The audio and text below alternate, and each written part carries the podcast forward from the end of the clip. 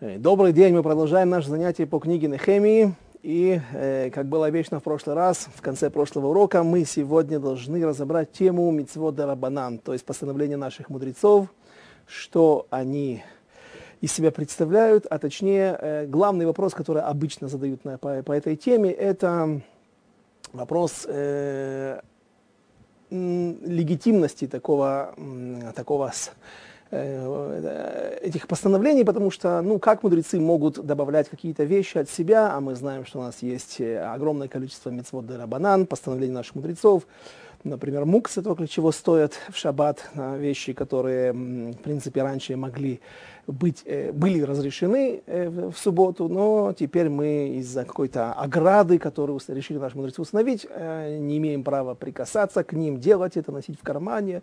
Например, в субботу раньше можно было носить ручку в кармане, если какая-то ручка того времени, если представить себе, что это могло быть, перо или стилус, стиль. И была проблема писать, нельзя записывать. А носить ручку нет такого запрета в кармане ну и так далее, многие вещи э, подобные. Э, э, так вот, от, собственно, так, с, чего, с чего начать эту тему?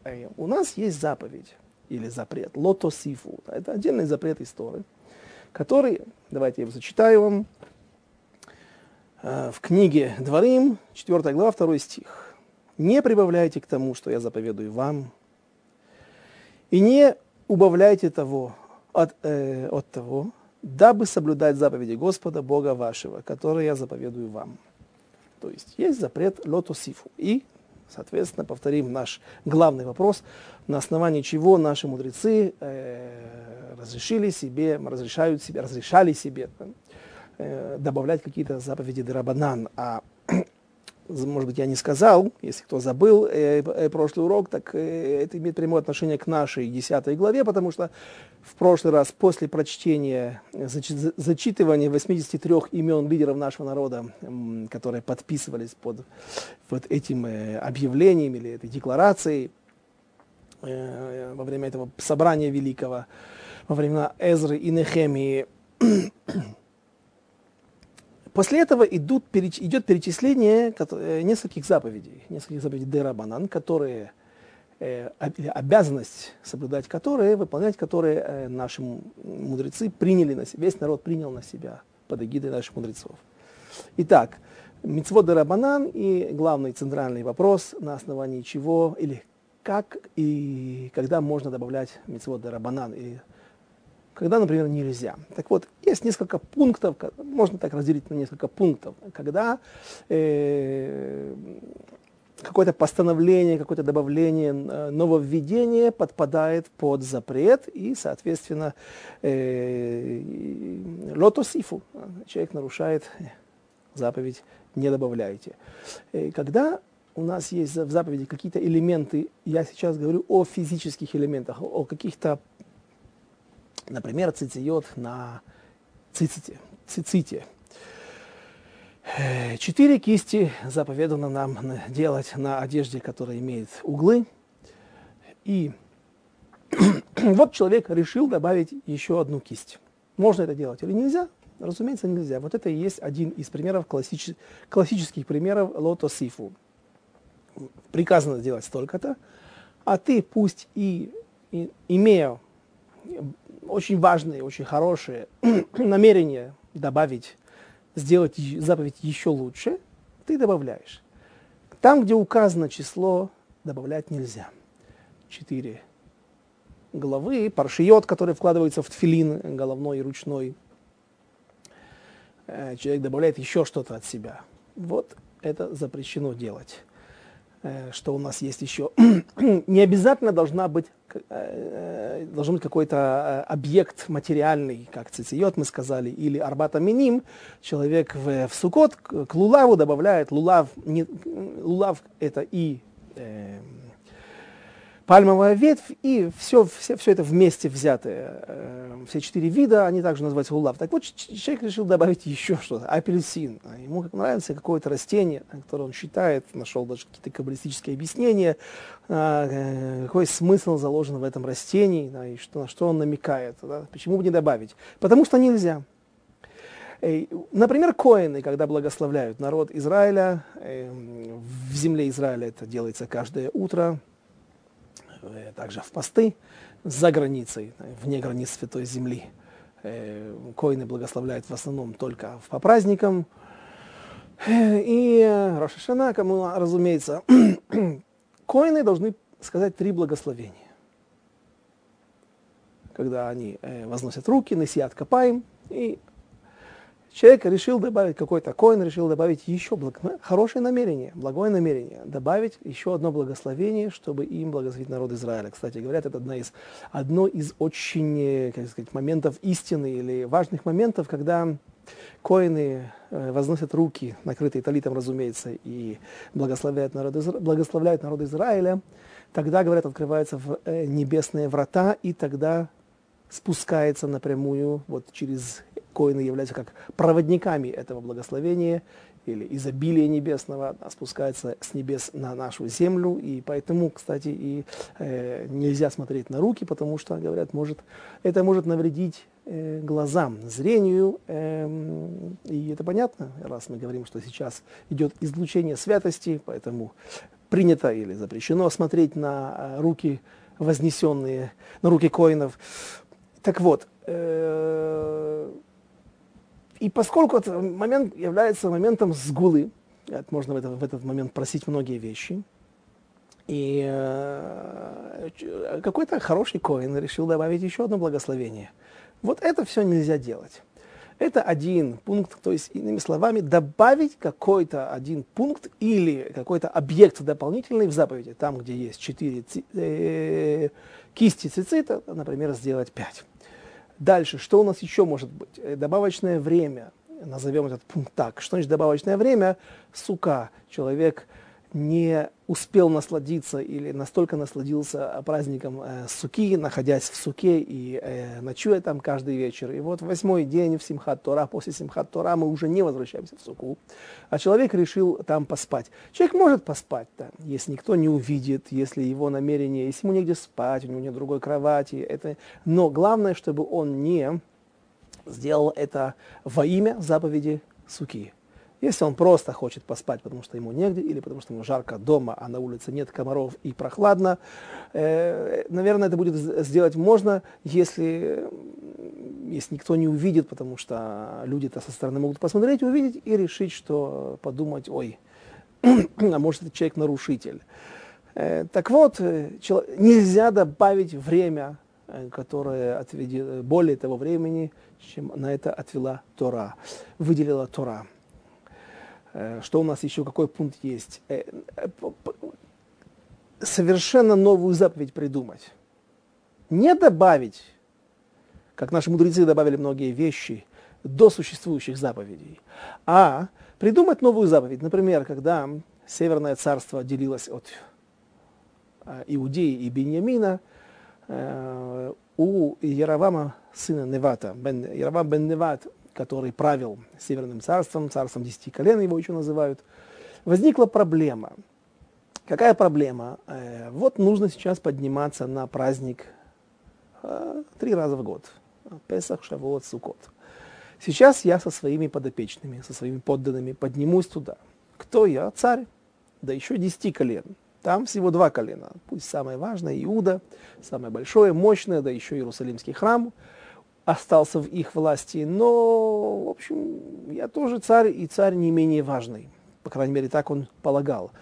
Э, есть проблема в храме для царей, которые не совсем цари. А у нас все, кто не являются выходцами по иудаизму, по, по, по Торе, все, кто не является в их уроженцами колена Иуды, а после царя Давида и э, отпрысками его рода, через линию Шломо не любой человек, а, не любой э, потомок от различных сыновей, которых было много у Давида, а именно Давид, Шломо и дальше – Э, только такие цари, отпрыски вот этого рода, могут быть э, настоящими царями, законными царями народа Израиля. Мы знаем, что, давайте вспомним, э, наш Зрубавель, который, он же Нехемия, он как раз происходил из, последних, из рода последних царей Иудеи, которые были потомками дома Давида. Только эти цари являются истинным царем народе Израиля. И только они имеют право сидеть бы азара, то есть вот в этом э, большом дворе, большом помещ... э, открытым под небом помещении, которое ограждено границ рамками э, храма. И там происходит э, возле жертвенника внешнего, мизбех хицавни, большого жертвенника, на котором приносили жертвы огнепалимые, э, там происходило действие в праздник, и только тогда э, мог сидеть, там мог сидеть только царь иудейский. Получается, что Яровам, сын Невата, тоже царь, и тоже считает наверняка себя важным царем десяти колен. Вот он придет, и он будет стоять, потому что ему нельзя сидеть. А царь иудейский, бы там даже Коин, первосвященник, не имеет права сидеть. Беазара. А, а царь иудеи может. И есть интересный друж на эту тему, а, говорят наши мудрецы. Бикеш, бикеш Моше мелуха, Кадош Баруха Амарло, э, шаль налеха ман раглеха. О чем речь? Откуда посук? Когда Моше Рабейну, будучи пастухом э, у своего тестя Итро, 60 лет, или сколько там, разные мнения, где он был, это э, в 20 лет он сбежал из Египта, а потом непонятно где, есть Мидрашим, который говорит, что он был царем над какими-то племенами или странами в Африке, а то, что я видел, обычно объясняю так, что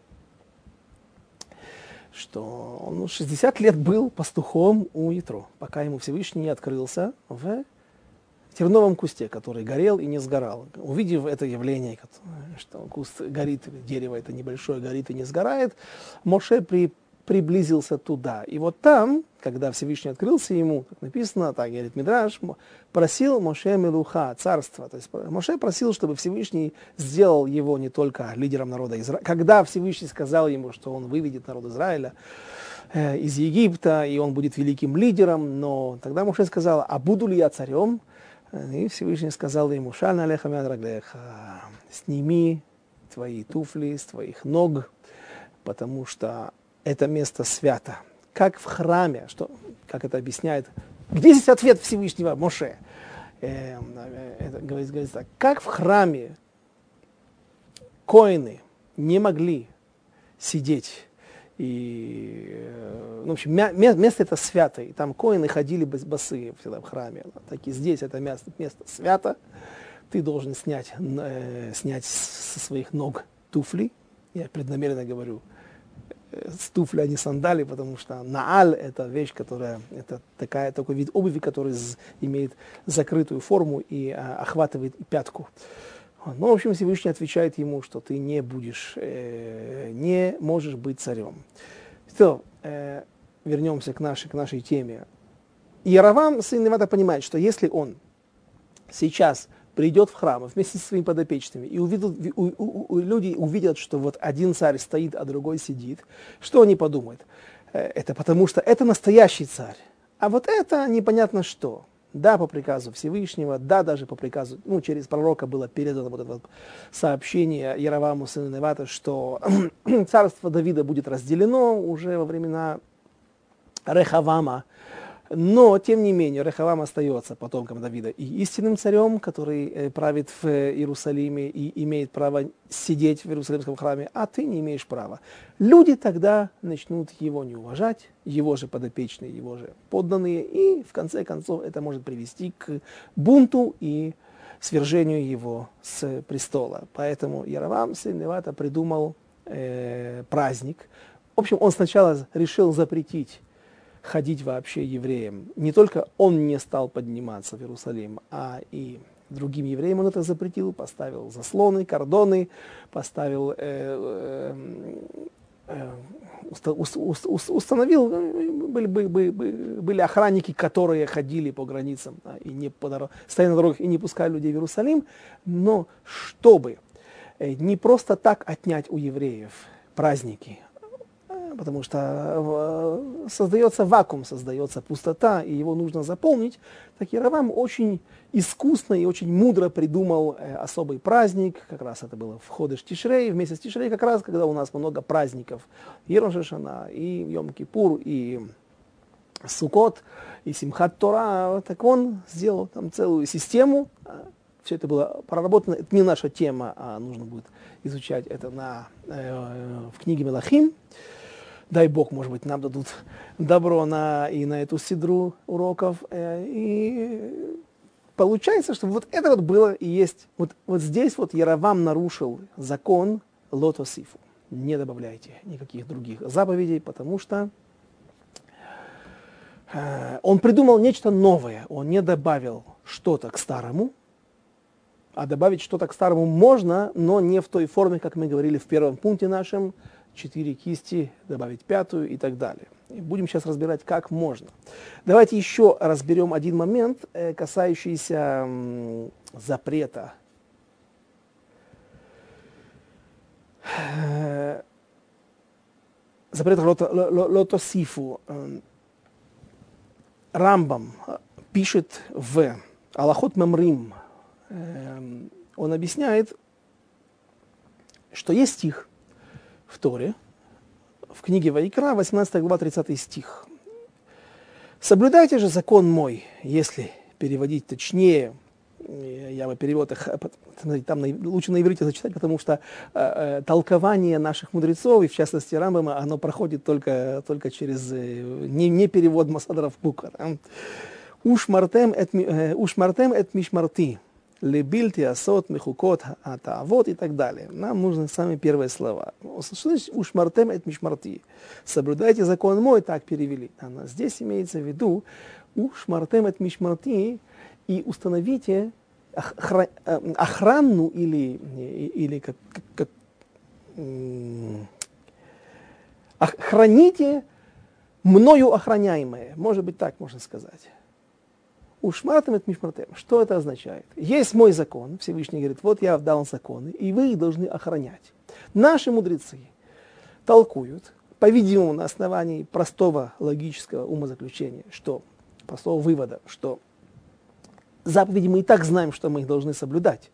И если здесь нам стих говорит на еще какое-то действие, которое мы должны сделать, это означает, что то мы можем добавлять некие вещи, некоторые моменты, которые, какие-то заповеди, какие-то дополнительные постановления и обязательства, которые будут охранять вот эту основную заповедь. Если еще не все понятно, сейчас мы поймем на наших на примерах. Сегодня я уже упоминал закон о мукце. Мукце происходит от слова ляакцот, выделять что-то, а, а, и вот э, наши мудрецы постановили такую заповедь, такой, такой запрет дополнительный, к не прикасаться, не носить различные там, э, предметы, имея которые под рукой или в своем кармане даже, мы можем легко нарушить заповедь. Например, человек имеет свой магазин – вот в субботу, разумеется, у этого богобоязненного еврея магазин закрыт. Но есть соседи, у которых там сейчас празднество. Делают все брахот, еще что-то. Просто пришло много гостей. Неожиданно, нежданных. И соседи стучатся к своему соседу, этому, а, у которого есть маленькие магазинчики, говорят ему, слушай, открой, у тебя сигнализация есть? Он говорит, да нету, что тут, кто тут у нас в нашем районе религиозно будет воровать. О, отлично. Дай нам ключи. Мы сейчас спустимся, возьмем у тебя несколько консервов тушенки, несколько консервов шпрот, да, возьмем вино, что, все, что там нам нужно. Мы тебе это покажем, попытаемся запомнить. Да, ну и потом хозяин говорит, да, конечно, свои люди, да, что договоримся, я, я вам верю. И вот они приходят и говорят ему, взяли такое-то количество э, различных видов еды, а у хозяина э, как раз вот как у меня ручка в кармане в субботу уже можно носить ручку. Раньше было можно по Торе. Тора не запрещает. Нельзя писать. Где сказано, что нельзя ручку носить в кармане, авторучку или какой-то карандаш. И он говорит, сколько вы взяли? Ну, мы там взяли 35 банок шпрот. И он выхватывает карандаш и записывает автоматически. То есть карандаш-то нельзя, э, не было проблемы иметь в кармане. Но вот писать нельзя было. И человек, запутавшись или э, пере, э, слишком начнет переживать от того, что как много они взяли, а вдруг э, я забуду, и они забудут, и потом э, деньги не будут уплачены, хватает и карандаш и записывает. Поэтому наши мудрецы в такой ситуации запретили носить ручку, карандаш и так далее, зажигалку в кармане, чтобы нельзя разжигать огонь. Зажигалку в кармане носить можно. Да вот, вот в Песах, например, есть заповедь, запрет кушать квасное. Э, настолько хамец этот страшен, что человек, который делает это бемезит, то есть преднамеренно нарушает эту заповедь, он э, получает карет. Наши мудрецы, видя, насколько серьезно это, этот запрет, добавили от себя еще две заповеди. Баль Яраэ и Баль Имаце. Чтобы даже человек не мог увидеть глазами случайно, то есть чтобы не было хамца в его владении, а то вдруг э, вид, например, он находится в какой-то банке. Я хамец продал, я хамец аннулировал, битальти его, биарти его. И все, что есть в моем доме, вдруг где-то крыса затащила. Или же он находится где-то сверху на антресолях. Дети забросили, а я не смог туда попасть для того, чтобы, не знаю, у меня не было возможности между антресолями и потолком, нету большого зазора для того, чтобы всунуть э, туда руку, просунуть руку и проверить там. Что мне делать? Да? Вот там вдруг найдется там хамец. Мы же все это отменили на этот случай. Да? У нас есть масса, масса эм, текстов, да, э, моментов, когда мы аннулируем все, что есть в наших владениях. Тем не менее, говорят наши мудрецы, нельзя, чтобы это находилось в нашем, в нашем доме. Хотя бы величиной скизайт, если вот такой размер есть. Меньше, ладно, наверное, крошки какие-то. Ну, сложно представить, что они смогут, их можно будет насобирать, объединить в один кизайт и нарушить запрет уже Торы.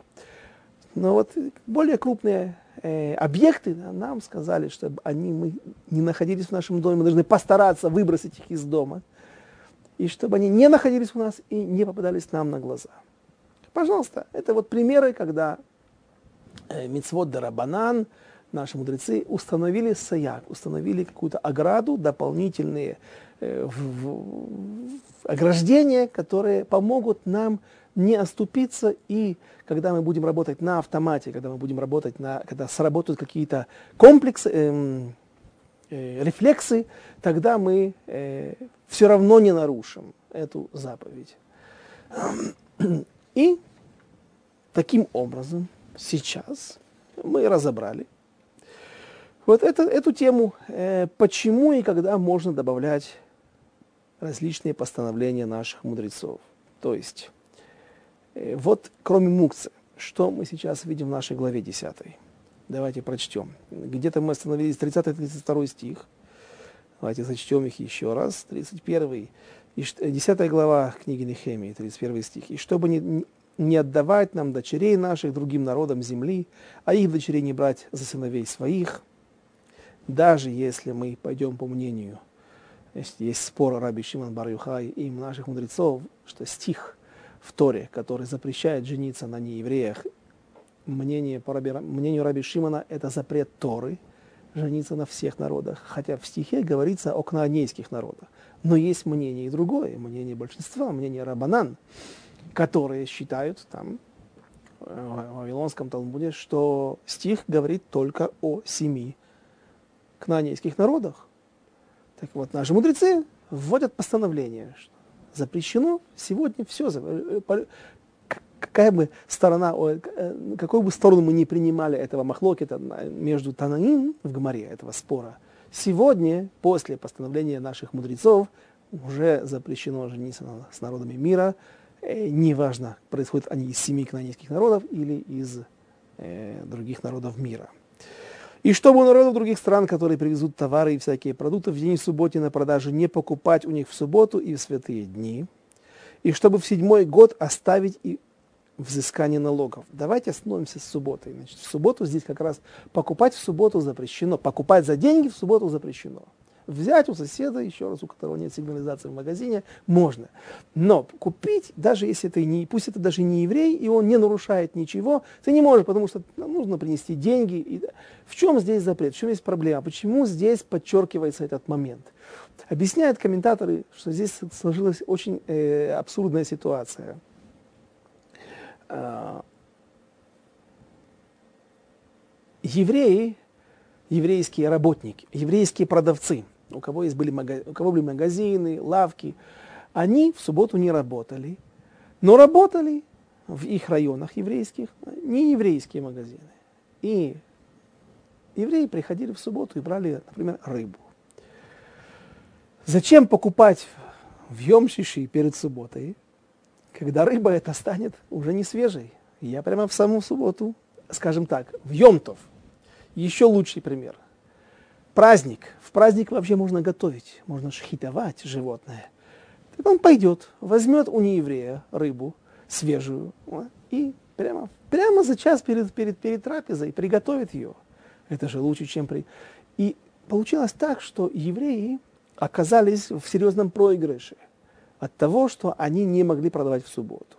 И поэтому многие лавочники, многие э, производители сельскохозяйственной продукции знали, стали работать в субботу, давить, например, давильни, в давильнях э, вино, э, сок виноградный для, для получения вина и продавать рыбу, продавать другие продукты. И было вынесено постановление, что мы дальше будем смотреть в следующих главах, там будет рассказываться о том, как Нехемия даже пригрозил э, торговцам этим, которые приезжали издалека к Иерусалиму и знали, что евреи, покуп... многие евреи, которые ведут себя недостойно, покупают в саму субботу, Нехемии пришлось угрожать им последствиями, э, репрессиями на настоящими. Он сказал, что я пошлю солдат, которые будут просто и шлах бахем зроа, так я помню, стих говорит. Я э, направлю на вас всю силу своей руки. Да.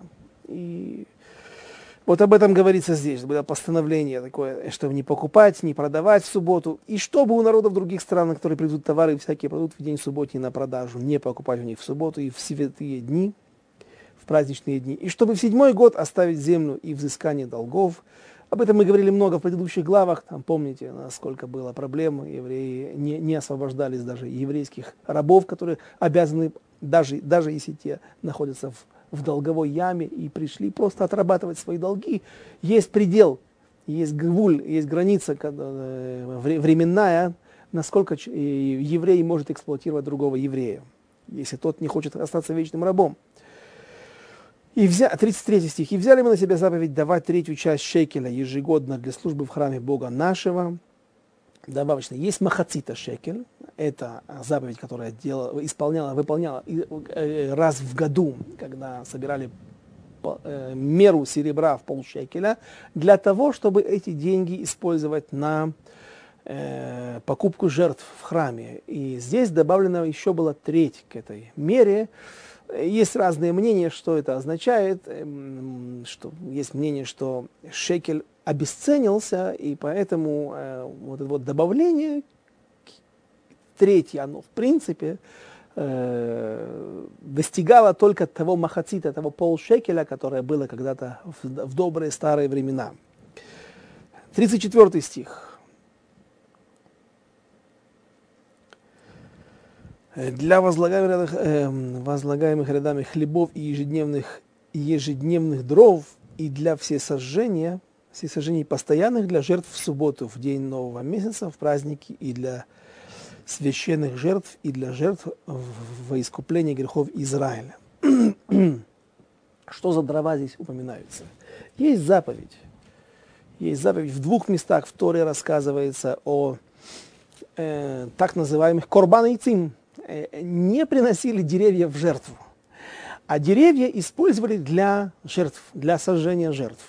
И из стиха, 35 стих в главе, первый стих в главе э, книги Вайкра, говорится так. «И бросили мы жребий о дровах для жертвенника, для священников, левитов».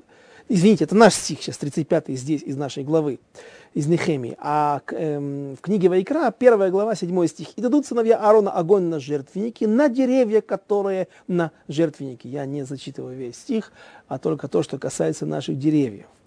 И еще, спустя пять глав, в шестой главе, пятый стих, там же, в, в первой главе, э, в, первой, в книге Вайкра, говорится в стихе, огонь на жертвеннике будет гореть и не гаснуть. Огонь постоянный будет гореть на жертвеннике и не погаснет.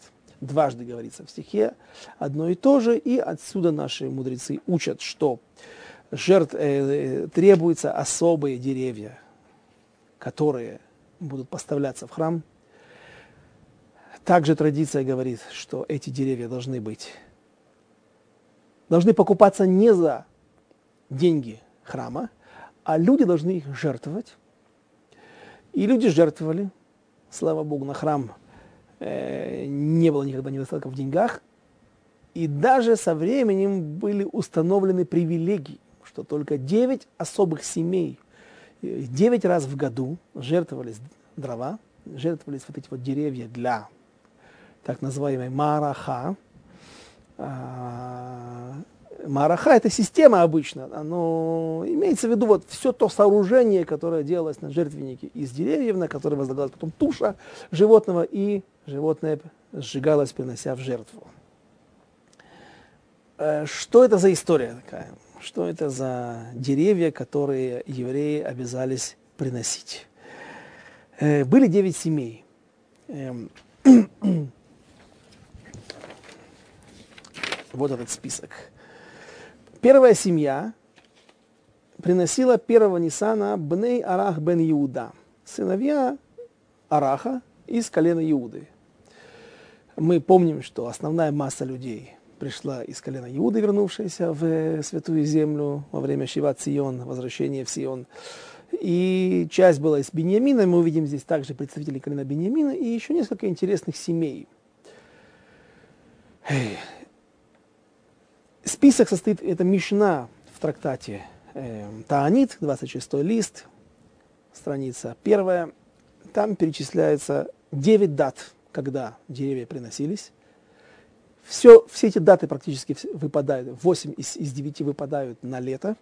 И это понятно, потому что э, была проблема, с, не проблема, а, а была, была обязанность, чтобы деревья были также без бгама, без какого-то дефекта. Как у живот, как коин без руки или с бельмом на глазу не может служить в храме.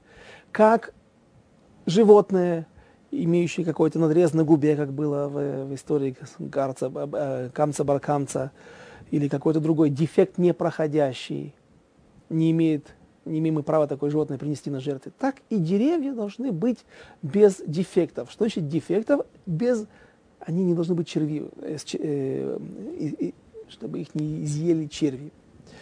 То есть деревья собирались летом, и вот есть такой полупраздничный день Ту, Тубеав, 15 ава. Почему этот день был праздничный? Очень много, несколько, до 15, кажется, причин приводят наши мудрецы в Вавилонском Талмуде. Одна из них, что в этот момент солнце, находясь в своем зените, это было самое высокое солнцестояние. И после вот этой даты солнце уже, на, на, на, на, находясь в, на, небо, э, на самой, самой высокой точке своего, своего, своего солнцестояния, оно уже не достигало пика. То есть солнце теперь не поднимается так высоко, потому что оно отходит немножко от экватора, и уже угол падения его лучей, он менее э, четкий, как бы не, не, не прямой и не, э, не, так, не так сильно э, сушит все, что есть на земле. Соответственно, после этого деревья могут уже набираться влагой. Влага не выпаривается, не высушивается солнцем из деревьев, и в ней заводятся черви. До, этого, до этой даты евреи в течение всего лета собирали хворост, собирали дрова для э, того, чтобы принести их в храм для жертвоприношений.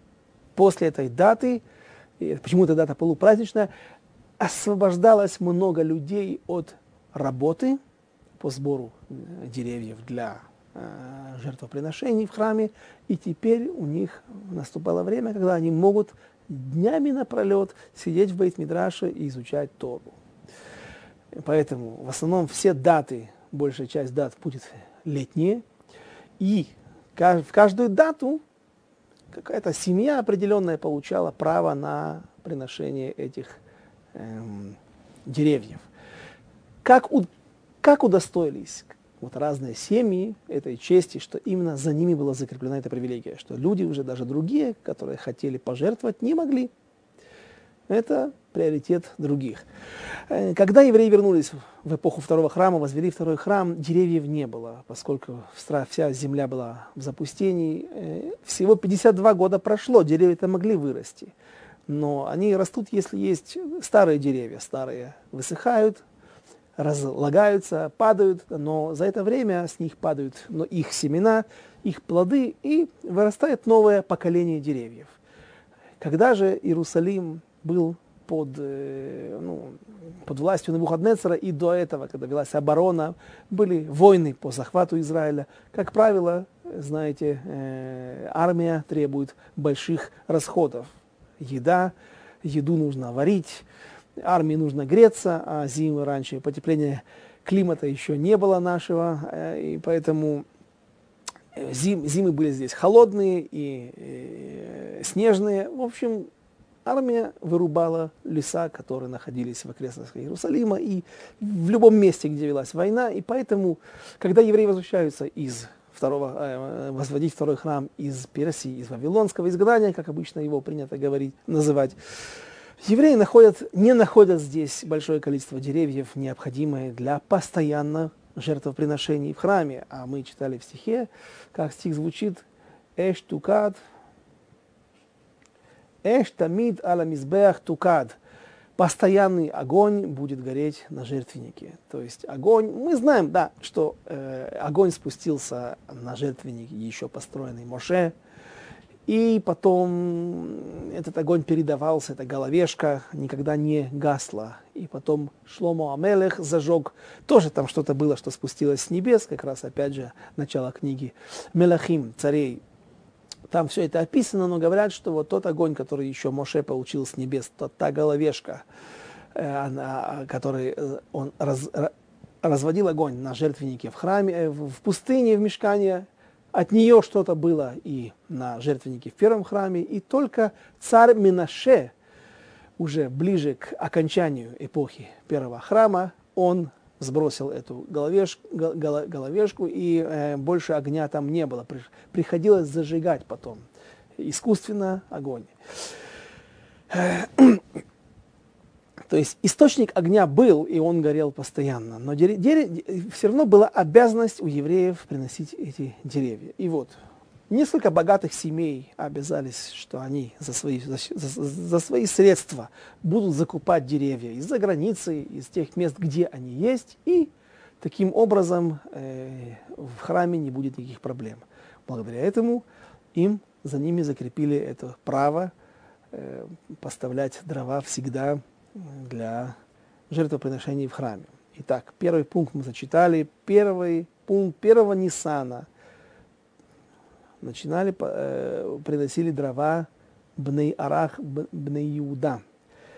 20-го Тамуза Бней Давид Бен Иуда. Была семья по фамилии Давид и из колена Иуды. 5 Ава Бней Парош, потомки Иуды. 7 Ава Бней Йонадав, сыновья Йонадава, сына Рехава. 10 Ава сыновья Снаа или Снеа, Бней Беньямин, вот уже представители колена Беньямина. 15 ава было интересно. Помните, я тоже сегодня уже упоминал, только что упоминал 15 ава, и дата это как раз, поскольку она была такая народная и полупраздничная, так там сказано так, Бней Зату, потом э, сыновья Зату, или Зату, сына Иуды, а также потомки семей, вот какая интересная семья, Гонвей Эли, ворующие пестики или, или, или ворующие, ну, обычно, знаете, есть ступка, и вот там толкут э, раньше алхимики или э, люди, которые работали в аптеках, они все время находились в таком э, действии, когда э, раз, э, пытались растолочь там или коренья какие-то, или какие-то камни, минералы для того, чтобы создать из этого какие-то порошки и дать людям. Так вот, вот этот вот, давайте так, мы сейчас разберем как раз, потому что эти семьи, их их эм, происхождение, происхождение вот этого названия, такого имени их семьи, фамилии, оно очень интересно. Дальше. Бней коцей кциот. Люди, которые э, собирали инжир. или толкли инжир.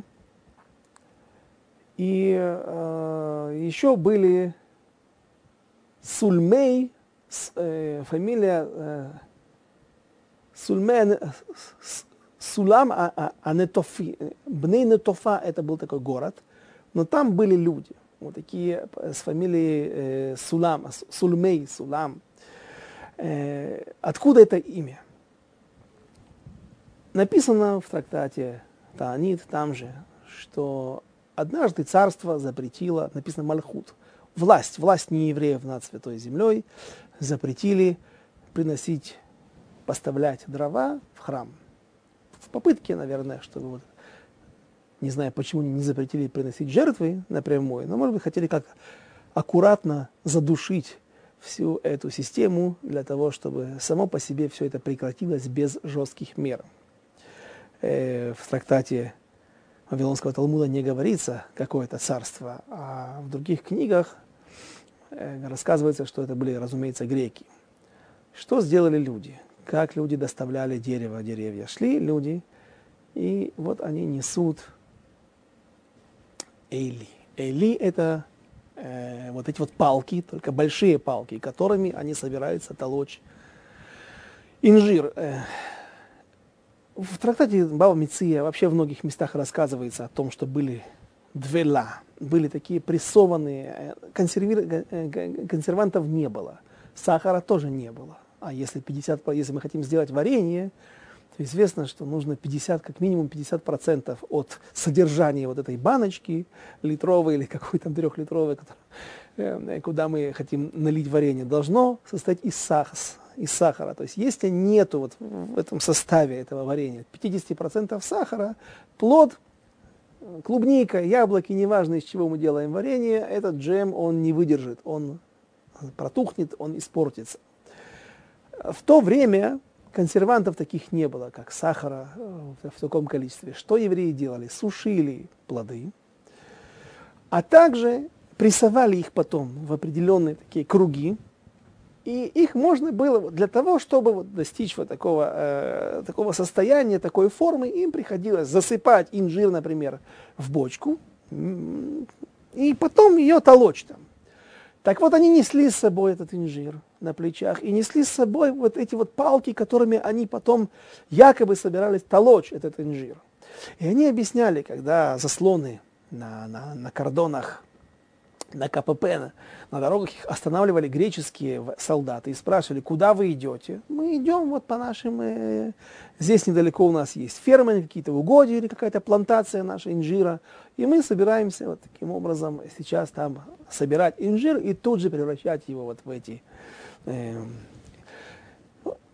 в эти двелот, в эти круги, и таким образом притуплялась бдительность этих солдат, и евреи, проходя проверку, э, что они там делали с инжиром, съедали его или возвращались с ним же к себе домой, а палки эти, эти пестики, вот эти вот, э, то, чем они толкли, они оставляли там в храме для того, чтобы им можно было растап... не растапливать, а сжигать жертвоприношения. Поэтому их называли Гонвей и Ли, Бней Гонвей и Ли, что это семья такая. А, ворующие пестики или ворующие палки. Нет, на эм, слово гун, э, э, знаете, прокрадываться можно сказать лидганев.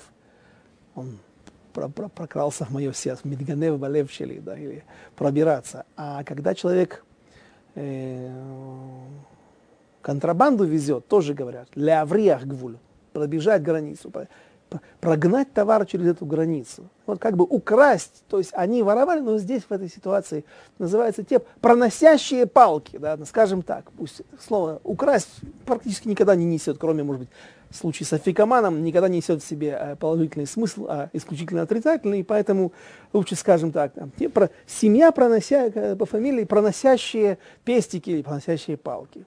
Что это были коцейкциот? То же самое. Там были люди несли собой сделанные э, суламот. Сулам – это лестница. Они несут на плечах лестницы. Их спрашивают, куда вы идете с этими лестницами? У нас там где-то. ты не знаешь, но вот тут вот за поворотом, за этим лесом у нас есть там голубятня. Нам нужно будет подняться, голубятня делается на высоком месте, чтобы там лисы или еще кто-нибудь не забрался туда. И поэтому, на возвышении, и поэтому мы, мы вот, разумеется, проходя проверку удачно, они потом приносили эти лестницы в храм, разбирали их, и э, эти элементы ее шли на, для, на, на, на жертвоприношение. Поэтому и фамилия такая Сульмей, э, Бней Сульмей Абнену Тофа. То есть люди из поселения Нетофа, которые придумали вот такой способ, как э, действительно контрабандным способом до, доставить до, э, необходимое количество деревьев в храм для жертвоприношений. Э, вот у меня есть хороший знакомый э, еврей по фамилии Сульман. Так я думал, может быть, это Сульман как Шульман, да? что-то похожее. А может быть, это слово Сулам, а те, которые проносили э, Суламот. А, ну, что сегодня забываем все время, Сулам, лестницы. Это, вот все эти люди, они проносили 15 ава, приносили дрова. Потом уже, когда не было проблем Э, приносить их в храм. Седьмой пункт 20 ава бней сыновья Пахат Муав бней Иуда. Э, встречался недавно в 9 главе потомки Пахат Иуда. Кто такой был Пахат Иуда? Это Пеха, то есть э, руководитель самой маленькой административно, административной единицы в Персидском царстве, Пахва. Была Пахват Иуда, была Пахват Сурия, Пахват Ливанон, Пахват Шумрон и Пахват э, область такая, которая называлась Муав. И там находились кто? Э, какие-то евреи, которые руководили этим. Вот, э, они тоже были из колена Иуды. Вот их потомки также получили привилегию поставлять дрова в храм. И 20 Элуля, уже не летом, на Бней один бен Иуда, и первого Тевета повторно Бней Парош. Такие семьи. Итак, вот мы разобрали здесь еще одну заповедь о поставках дров, которые также на себя приняли евреи в эпоху второго храма. 36 стих. «И чтобы приносить первые плоды земли нашей и первые плоды всякого дерева из года в год в дом Господний». Скажете вы, опять же, да, зададим, ну, неправильный вопрос, а наводящий вопрос. Как? Это они на себя приняли? Это заповедь истории. А что значит они приняли? А, и наши мудрецы объясняют так, по мнению Раши, не все с этим соглашаются. Например, Мальбим не соглашается с этим мнением. Э, он считает, что они обязались приносить плоды семи видов плодов, из которых, которыми славится Святая Земля. А на самом деле, ну не на самом деле, а по, по мнению Раши, они добавили обязанность, наши мудрецы добавили обязанность, и весь народ принял на себя это, приносить первенство, э, первинки, ну, в общем, назовем это своим именем, бикурим, в храм, в праздник Шивот, от всех видов плодов, которые у них есть. Иными словами, если бы сегодня был храм, и у нас вернулась бы эта заповедь, пусть и Мидерабанан, то мы бы сегодня были обязаны приносить не только бикурим, тот, у кого есть гина, и там растет плодовое дерево, тот, у кого есть какой-то пардес, какая ну, какие-то угодья, поле или э, э, плантация, он обя был бы обязан приносить плоды от всего, что у него вырастет. Не только от пшеницы, ржи, э, римон, гефен, тейнава, римон, э, виноградный виноград, масло а, оливковое, э, инжир, гранат и финик, а также от яблок, груш и от всего прочего. Э, просто мы для нас это выглядит немножко дико даже, непонятно, у нас от всего, мы привыкли, нам объясняют семь видов плодов, которыми славится святая земля, у нас сегодня этой заповеди просто нету, мы ее не можем выполнять. Они могли, у них был второй храм.